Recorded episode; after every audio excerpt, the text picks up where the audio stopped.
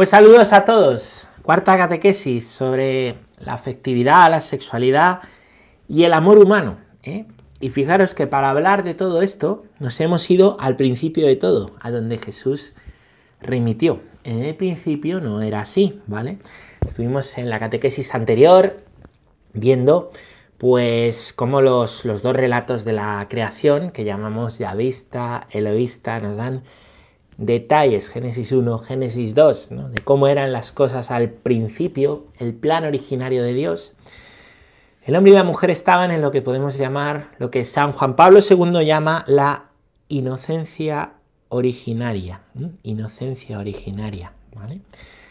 Em, y bueno, pues Génesis 3 nos habla de la caída, la caída, ¿vale? Con ese relato de cómo pues Adán y Eva comen del fruto del árbol del pues del árbol del bien y del mal, ¿vale? Del árbol del bien y del mal, el árbol de la ciencia, el árbol de la ciencia, perdón, ¿vale? Y cómo después ese estado de inocencia originaria ¿eh? pasa a ser un estado de pecado original, ¿vale? Hay un pecado original, pues fruto de la desobediencia, En el pecado siempre hay desobediencia. ¿Recordáis qué significa la palabra obediencia? Obedecere significa saber escuchar, viene del latín. La desobediencia es lo contrario, no saber escuchar lo que Dios tiene para ti. Y en ese no saber escuchar, ¿qué no han sabido escuchar? Lo que Dios les ha dicho. Oye, no comáis del árbol de la ciencia. Ellos lo, lo han hecho, han desobedecido, no han escuchado y tentados por la serpiente, pues han caído han caído, han caído. ahí es donde nos habíamos quedado, de esto habíamos estado hablando y bueno, vemos cómo ya, ¿eh? ya eh, en el estado original del hombre, pues del hombre y la mujer, ¿no? Hay una unidad entre ellos, una indisolubilidad entre ellos y una apertura a la vida. Sed fecundos, multiplicados, creced y multiplicados, ¿no? Eh, pues así, ¿no? Esas mismas características tiene el matrimonio, que es una vuelta, ¿vale? Una vuelta al estado original, ¿vale? Es un querer vivir el estado original. Para eso necesitamos un sacramento, la gracia de Dios, que nos ayude, pues, a poder vivir el plan de Dios, porque querernos, ¿eh? querernos, pues muchas veces es muy difícil. Y en un matrimonio, quererse es muy difícil, en muchas ocasiones, muy realmente complicado, ¿vale? Complicado. Por eso pedimos la gracia y el auxilio de Dios, y por eso las dos pues personas necesitan ¿no? estar abiertas a, esa gracia y a un camino de crecimiento y purificación del amor, para descubrir al final que en realidad nadie puede amarnos como Dios nos ama, ¿no? que el otro no me puede dar lo que solo me da Dios. ¿vale? Es un camino precioso juntos. Entonces lo que éramos dos, ahora es uno, una sola carne, ¿vale? Volvemos al plan originario de Dios. Cada matrimonio, cada boda, es un decir sí a Dios, quiero volver a ese plan de inocencia original. Pero ¿qué sucede? ¿Qué sucede? Porque claro, tú te casas pero sigues teniendo pecado. ¿Qué sucede? ¿Cómo es posible esta vuelta? Bueno, pues porque hay inocencia original, caída en el pecado, una tercera cosa de la que no hemos hablado y vamos a hablar hoy, que es la redención. ¿Qué es la redención? Esa situación de pecado, ¿vale? Esa situación de pecado, pues poder eh, redimirla, poder recibir el perdón con un único sacrificio. Ya no hay que sacrificar animales como hacían los judíos, ¿vale? Con el sacrificio del Cordero, el sacrificio de Cristo en la cruz. Y de eso, y de eso vamos a hablar hoy, de la redención, ¿eh? porque es después de la redención cuando empieza la iglesia, ¿vale? Y es cuando empieza la iglesia, cuando se empiezan a dar los sacramentos, ¿vale? Los sacramentos, que son gracias, que nos ayudan, ¿no? A vivir nuestra inocencia originaria, aquello a lo que estamos llamados. ¿eh? Descubrir para qué estamos llamados eh, y ponerse en marcha hacia eso es lo que se llama la conversión, ¿vale? Estamos llamados a un estado de amor con Dios, ¿vale? Hemos sido redimidos con Cristo y aunque aquí todavía peco, dice San Pablo que en esperanza somos salvados. Es verdad, Estamos salvados en esperanza, lo esperamos, pero eso que esperamos lo vamos viviendo ya. La conversión es vivir ya la vida a la que estamos llamados en el cielo, eh, de unidad con Dios y de lucha pues contra el pecado a través de la obediencia, de saber escuchar a Dios frente a la desobediencia, no escuchar a Dios. ¿Entendéis? Entonces, lo que ha hecho Dios, el plan definitivo de Dios, ha sido la cruz, ha sido enviar a su Hijo, para que tú y yo, para que todo hombre, para que toda mujer, pues pueda ser aquello que el plan original de Dios tenía pensado, ¿vale? Tenía pensado. Y aunque el pecado original es perdonado en el bautismo, nos queda esa concupiscencia, esa tendencia a hacer el mal que no quiero y dejar de hacer el bien que quiero, dice San Pablo. Por eso necesitamos vivir de la gracia toda la vida. Hoy el Evangelio decía, pedid y se os dará, buscad y encontraréis, llamad y se os abrirá. Es decir, toda la vida. Somos mendigos del amor de Dios para poder vivir el plan, nuestra inocencia originaria, nuestro ser como niños, que Dios tiene pensado para nosotros. De manera que esta vida es el comienzo de algo que no termina. Bueno, pues vamos allá. Vamos a ver, vamos a analizar esto de esto del plan originario de Dios. Vamos a volver a Génesis. Vamos a volver a Génesis 3. La caída. La leímos en la catequesis anterior, si os acordáis. La caída.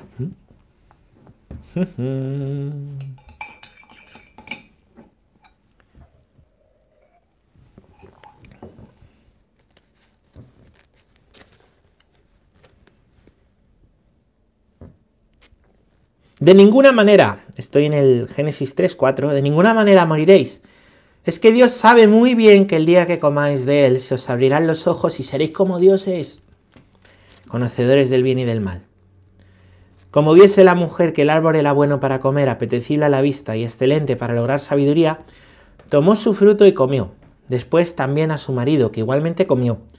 Entonces se les abrieron a ambos los ojos y se dieron cuenta de que estaban desnudos y cosiendo hojas de higuera, se hicieron unos ceñidores. ¿Veis? ¿Recordáis, no? Como dice la Biblia, la mujer le dio de comer a su marido, ¿vale? Son marido y mujer. Es que Génesis empieza con una boda, esto es tremendo. Pero es que Apocalipsis termina con una boda, las bodas del Cordero. Pero bueno, de eso os hablo, os hablo, os hablo otro día, ¿no? Bueno, ¿qué tenemos aquí? Aparece el árbol de la ciencia. El árbol de la ciencia, del conocimiento, ¿vale? Ese árbol expresa una alianza, ¿vale? Ese árbol expresa una alianza. Vamos a ver qué se dice de este árbol en Génesis 2, de este árbol y de lo que hay alrededor de, de este árbol. Génesis 2, 8. El estado original del hombre es un paraíso. Dice, Luego plantó Yahvé Dios un jardín en Edén, al oriente, donde colocó al hombre que había formado. Yahvé Dios hizo brotar del suelo toda clase de árboles deleitosos y buenos para comer, en medio del jardín el árbol de la vida y el árbol de la ciencia del bien y del mal. De Edén salía un río que regaba el jardín y allí se repartía en cuatro brazos. Uno se llama Pisón, el que rodea todo el país de Javilá, donde hay oro. El oro de aquel país es fino, allí se encuentra el bedelio y el ónice. El segundo río se llama Gijón, es el que rodea el país de Cus. El tercer río se llama Tigris, es el que corre al oriente de Asiria. Y el cuarto río es el Éufrates. Tomó pues llave Dios al hombre y lo dejó en el jardín del Edén para que lo labrase y cuidase. Dios impuso al hombre este mandamiento. Puedes comer de cualquier árbol del jardín, pero no comerás del árbol de la ciencia del bien y del mal porque el día que comieres morirás sin remedio. Muy bien. Pues ya veis, hay un jardín, ¿eh? el estado originario es ese jardín del Edén, ¿vale? Ese es el lugar. Dice en otro lugar que Dios se paseaba a la hora de la brisa con el hombre por el jardín. Y hay un árbol, aunque en realidad dice que hay dos, el árbol de la vida y el árbol de la ciencia del bien y del mal. De este segundo dice Dios que no coman, la serpiente engaña, dice, pero no os ha dicho que no comáis de los árboles. En realidad les ha dicho solo que no coman de este árbol. Ese árbol es, dice Juan Pablo II, ¿eh? citando a los padres de la iglesia, ese árbol es un signo de la alianza, de la alianza. ¿eh? Ese árbol es como el, como el anillo de bodas de Dios con el hombre, ¿eh? como el anillo de bodas. Es un signo, ¿vale? De la, pues de la alianza, del regalo que Dios ha hecho, ¿no? En la creación. De ese árbol no se come, ¿vale? Además dice que de ese árbol salen cuatro ríos, son ríos que existen, ¿vale? El Éufrates, el Pisón, el Tigris y el Gijón, ¿no? Bueno, salen cuatro brazos, cuatro brazos, ¿no? Signo de la alianza. Bueno, fijaros qué hermoso, qué significado tiene la Biblia. Ese fruto, ¿vale? Al comer de ese fruto entró el pecado en el mundo. ¿Qué va a pasar em, después de eso? Hay toda una historia, la historia que vemos del pueblo de Israel. Es la historia de los otros pueblos, de continuas caídas, una y otra vez, ¿no? Hasta que finalmente Dios ha prometido un rey, un descendiente de David, que va a ser Jesús para redimir al mundo. Hasta entonces, los hebreos han hecho sacrificios para espiar los pecados. Espiar es pedir perdón por los pecados. Perdón Dios, te ofrezco este cordero. El Señor pues repite en la escritura, ¿no? En numerosas ocasiones se lo dice a Ezequiel, ¿de qué me sirve, no? Todo esto que me sacrificáis, que os circuncidáis, pero si no circuncidáis los corazones, ¿qué es lo que hay que circuncidar? Si no sacrificáis de verdad lo que os importa, sino los animales que os sobran. Va a venir Jesús. Y fijaros, el nuevo árbol es la cruz, ¿vale? El signo de la nueva alianza es la cruz. Esa cruz que llevas al cuello, esa cruz que llevas en el bolsillo, esa cruz que, tienes, ¿vale? En tu vida, me refiero, no solo también tendrás una, una cruz espiritual, algo que no has elegido. ¿Cuál es tu cruz? Algo que te cuesta, ¿cuál es tu cruz? Algo que te humilla, ¿cuál es tu cruz? Algo que no te puedes quitar, ¿cuál es tu cruz? En esa cruz está Dios, ¿eh? Cristo, porque no hay cruz sin Cristo. Y la cruz es signo de la nueva alianza. La cruz que llevas al cuello es como el anillo de bodas. como el anillo de bodas. No es un adorno, es vital. ¿eh? Es lo que Dios ha hecho por ti. Es ese nuevo árbol. ¿Os acordáis del Viernes Santo? Lo que cantamos. Mirad el árbol de la cruz donde estuvo clavada la salvación del mundo. Venid a adorarlo. Y en la liturgia del Viernes Santo la cruz se adora. Ese día, ese día se hace genuflexión a la cruz. Jesús está muerto, desciende a los infiernos. Los sagrarios están vacíos. La cruz es ese árbol. No hay árbol sin fruto. Igual que Adán y Eva comieron del fruto, igual que Adán y Eva comieron del fruto, y entró el pecado en el mundo, ¿cuál es el fruto del árbol de la cruz? Pues bueno, los frutos de un árbol son lo que está colgado del árbol y se come. ¿Cuál es el fruto del árbol de la cruz? Cristo, colgado en la cruz, que se come la Eucaristía. ¿eh? porque la Eucaristía es una Pascua. ¿eh? Es una Pascua, es donde acudimos a alimentarnos, alimentar nuestro cuerpo y alimentar nuestra alma, los que estamos hambrientos de Dios. Toda persona está hambrienta de Dios, pero no toda persona así lo reconoce, así lo sabe. ¿no? Entonces, de igual manera que el hombre está en un estado originario, come del fruto eh, del árbol, de la ciencia, del bien y del mal, y entra el pecado en el mundo y se pierde la inocencia originaria, Ahora el hombre que está en pecado come de ese otro árbol, de la cruz, ¿eh? la Eucaristía, ¿vale? Por eso para la Eucaristía eh, necesitamos estar bien preparados con el sacramento de la confesión, ¿vale? Y así somos redimidos, somos redimidos, nos ha redimido Cristo muriendo en la cruz, ¿vale? Y ese fruto es alimento, alimento para los que somos pecadores, pero queremos vivir en la inocencia originaria, en la inocencia originaria, de manera que toda la vida necesitamos alimentarnos y alimentarnos de la Eucaristía, del fruto del árbol, ¿eh? del fruto del árbol de la cruz. Fijaros, otra cosa, ¿no? Hemos leído cómo, em, pues de este jardín, ¿vale? Salen los cuatro ríos, em, cuatro brazos. ¿Nunca habéis pensado eso? Génesis dice, Génesis 2, que de la cruz, del árbol de la ciencia, el bien y el mal, salen los cuatro brazos de agua, ¿vale? Cuatro ríos.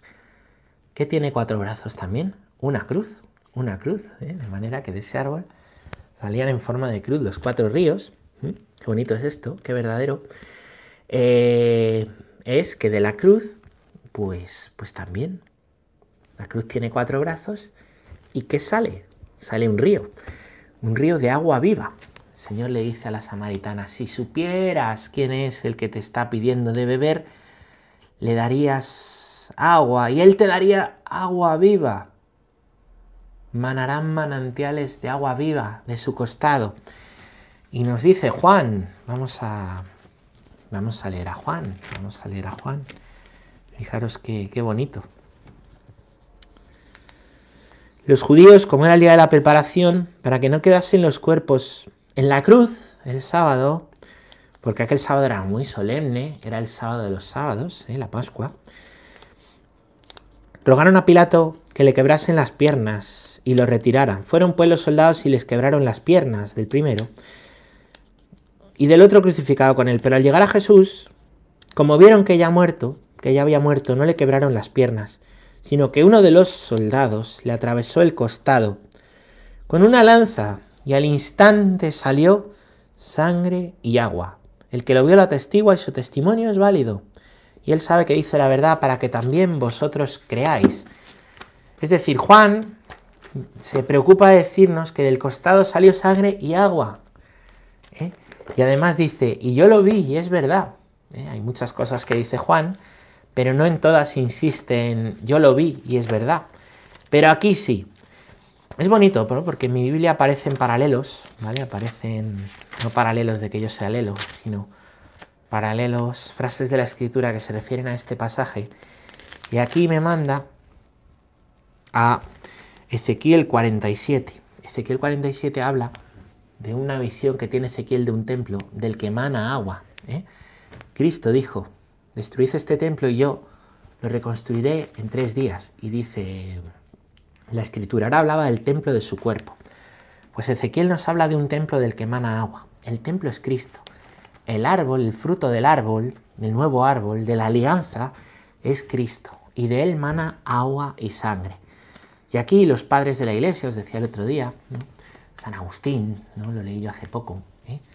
muestran y han visto ahí ¿vale?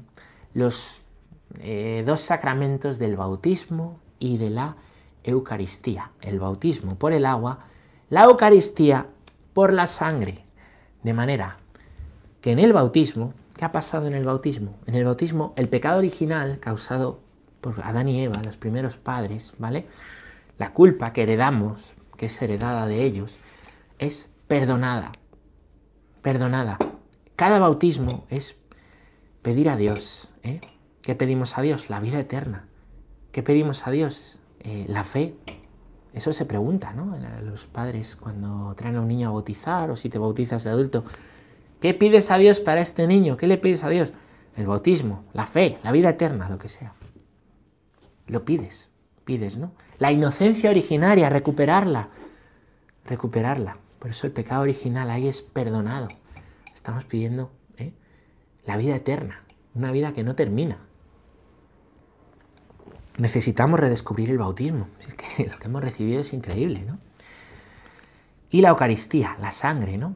¿Qué dijo el Señor en la última cena? Tomad y comed, todos de él, comer el fruto. Y también dijo, tomad y bebed, todos de él, tomad y bebed, porque esta es mi sangre. ¿eh? La sangre de Cristo es la Eucaristía, el vino nuevo, el vino de las bodas de, la novia, del cantar de los cantares, ¿no? El vino aparece siempre como, como dador de vida ¿eh? en la escritura, como lugar de encuentro con Dios, de celebración, ¿eh? lugar de, intimidad, ¿no? Eh, dice la novia del cantar de los cantares, embriaguémonos, embriágame con tus perfumes, ¿no? Bueno, pues los sacramentos, ¿vale? Que nos da la iglesia son para que vivamos nuestro estado originario, la inocencia originaria frente a la vida de pecado, frente a la vida de pecado. Nos ponemos en conversión, pero necesitamos la gracia. es que no necesito ir a la iglesia para... Pues son necesarios esos sacramentos. Tú sin sacramentos puedes tirar por tus fuerzas, pero tus fuerzas llegan a un sitio. Hay gente más virtuosa y gente menos virtuosa. Pero al cielo no se va por las fuerzas. ¿Os acordáis lo que os digo siempre? Lo de qué buena es la paca que tiene el cielo ganado. El cielo no se gana, el cielo te lo ha ganado Cristo a ti. El cielo te lo ha ganado Cristo a ti, ¿entiendes? Es Cristo el que te abre las puertas del cielo, pero hace falta la gracia. Ya me convertiré en el lecho de muerte. Es que esta vida es maravillosa. Cuando empiezas a vivir en esta vida lo que Dios tiene para ti, cuando entiendes lo que Dios quiere para ti, que Dios no quiere una vida eh, moralista, que caigas en moralismos como si fueras un esclavo, que no, que Dios te llama hijo, te llama hija, quiere que le llames Abba, papá, papá, y para eso te da una vida, la vida de la gracia, que es maravillosa, ¿no? El problema es que muchas veces no nos creemos que los sacramentos actúen, somos muy racionalistas, no nos creemos que la vida de Dios sea una vida eh, pues dinámica, que valga la pena, y lo vemos pues movidos por el miedo a la muerte como moralismo. El Señor no ha venido aquí a darnos un moralismo, una ley, el Señor ha vivido a hacernos vivir una ley en el espíritu, ¿eh? en el espíritu. ¿Cuándo comienza la iglesia? ¿Te acuerdas? El día de Pentecostés, 50 días después de este acontecimiento de la cruz, estaban los judíos reunidos con las puertas cerradas por miedo a los judíos. ¿eh? Eso es lo que tienen los moralismos, el miedo, el miedo. Cuando tú controlas todo y dejas de controlarlo, te da miedo, si es lo que está pasando en esta pandemia. ¿Por qué hay tanto miedo? Porque no controlamos la situación y nos da mucho miedo. ¿eh? Y entra el Espíritu Santo, entra el Espíritu Santo. Y los que estaban con miedo, se les va el miedo. Los que hablaban diversas lenguas hablan y se entienden. Eso también lo hace la fe, que nos podamos entender, además del don de lenguas que, que por supuesto eh, existe. Pentecostés es lo contrario a Babel, ¿no? Bueno, pues ahí empieza la iglesia, ¿eh? con los sacramentos, con la vida de la gracia. Los sacramentos nos ayudan a vivir lo que estamos llamados a, ser, ¿no? Y entonces fijaros lo que dice San Pablo a los romanos, una cita que os doy, Romanos 8, 23, por si queréis rezar con ella. Bueno, el 22, vamos a empezar en el 22. Sabemos que la creación entera gime hasta el presente y sufre con dolores de parto. La creación entera se ve afectada por el pecado original. Pero no solo ella, también nosotros poseemos las primicias del Espíritu. Nosotros gemimos en nuestro interior anhelando el rescate de nuestro cuerpo. Porque nuestra salvación es en esperanza, lo que os decía. Y una esperanza que se ve no es esperanza. ¿Cómo es posible esperar una cosa que se ve? Pero si esperamos lo que no se ve, aguardemos con paciencia. Es decir, nosotros, que estamos heridos por el pecado, la vida del Espíritu, que se nos da en los sacramentos, porque el Espíritu, ¿vale? Em, pues cuidado con el espiritualismo. También hoy eh, nos alertaba contra eso la primera lectura de los Gálatas, ¿no? que hemos leído en misa. ¿no? Em, decía, no viváis según la carne, sino según el Espíritu. ¿vale? Pero tampoco hay que vivir en una espiritualidad mm, de la mente, ¿no? pero no encarnada. ¿no? El Espíritu, lo que nos ayuda a través de pues, pues los sacramentos, el agua, ¿eh? el vino, el aceite, el pan, ¿vale? nos da la vida de la gracia, nos da la vida de Jesús, ¿vale? De manera que aunque estamos en esperanza, los sacramentos nos hacen vivir ya aquí lo que en esperanza estamos esperando. Los sacramentos nos permiten ver y vivir lo que en esperanza todavía esperamos, porque no vemos. Los sacramentos nos ayudan a vivir y a entender que esta vida es un anticipo del cielo. Eh, y volvemos al principio, porque estas son unas catequesis de afectividad y amor humano, ¿os acordáis? el matrimonio, ese estado original, Adán y Eva, donde vemos que son hombre y mujer, fecundos, abiertos a la vida, ¿eh? el matrimonio es un sacramento, una gracia que nos ayuda ¿eh? A vivir la unidad, ¿vale? De lo que el pecado original ha venido a desunir. Como aquí todavía hay pecado y estamos en conversión, ¿eh? no es nada fácil, ¿no? No es nada fácil, ¿no? Menos hoy el sacramento del, matrimonio. ¿no? Nada fácil vivir en el, en el matrimonio. De igual manera, ¿no? Pues la consagración en medio del mundo, ¿no? Pero contamos con la ayuda de la gracia, de la gracia que hemos recibido. Yo ante las crisis, igual que os decía que un cristiano en crisis necesita redescubrir su bautismo, un matrimonio en crisis necesita redescubrir su matrimonio, redescubrir la grandeza de lo que es el amor humano, la grandeza de lo que es el poder amarse, que el hombre pueda amar a la mujer, que la mujer es un tesoro y un regalo, que la mujer pueda amar al hombre, que es un tesoro y un regalo. ¿eh? Es tu compañera, es tu compañero para juntos ir al cielo. Bueno, pues, pues ánimo y, adelante, ¿no? Eh, estas catequesis pues pretenden también ser un redescubrir la fe, redescubrir el bautismo, redescubrir el matrimonio, redescubrir la afectividad y redescubriendo ¿no? aquello que, que Dios quiere, como Dios lo que se torció ha venido a enderezarlo porque te quiere. Aquí lo dejamos, continuaremos con estas catequesis el próximo día.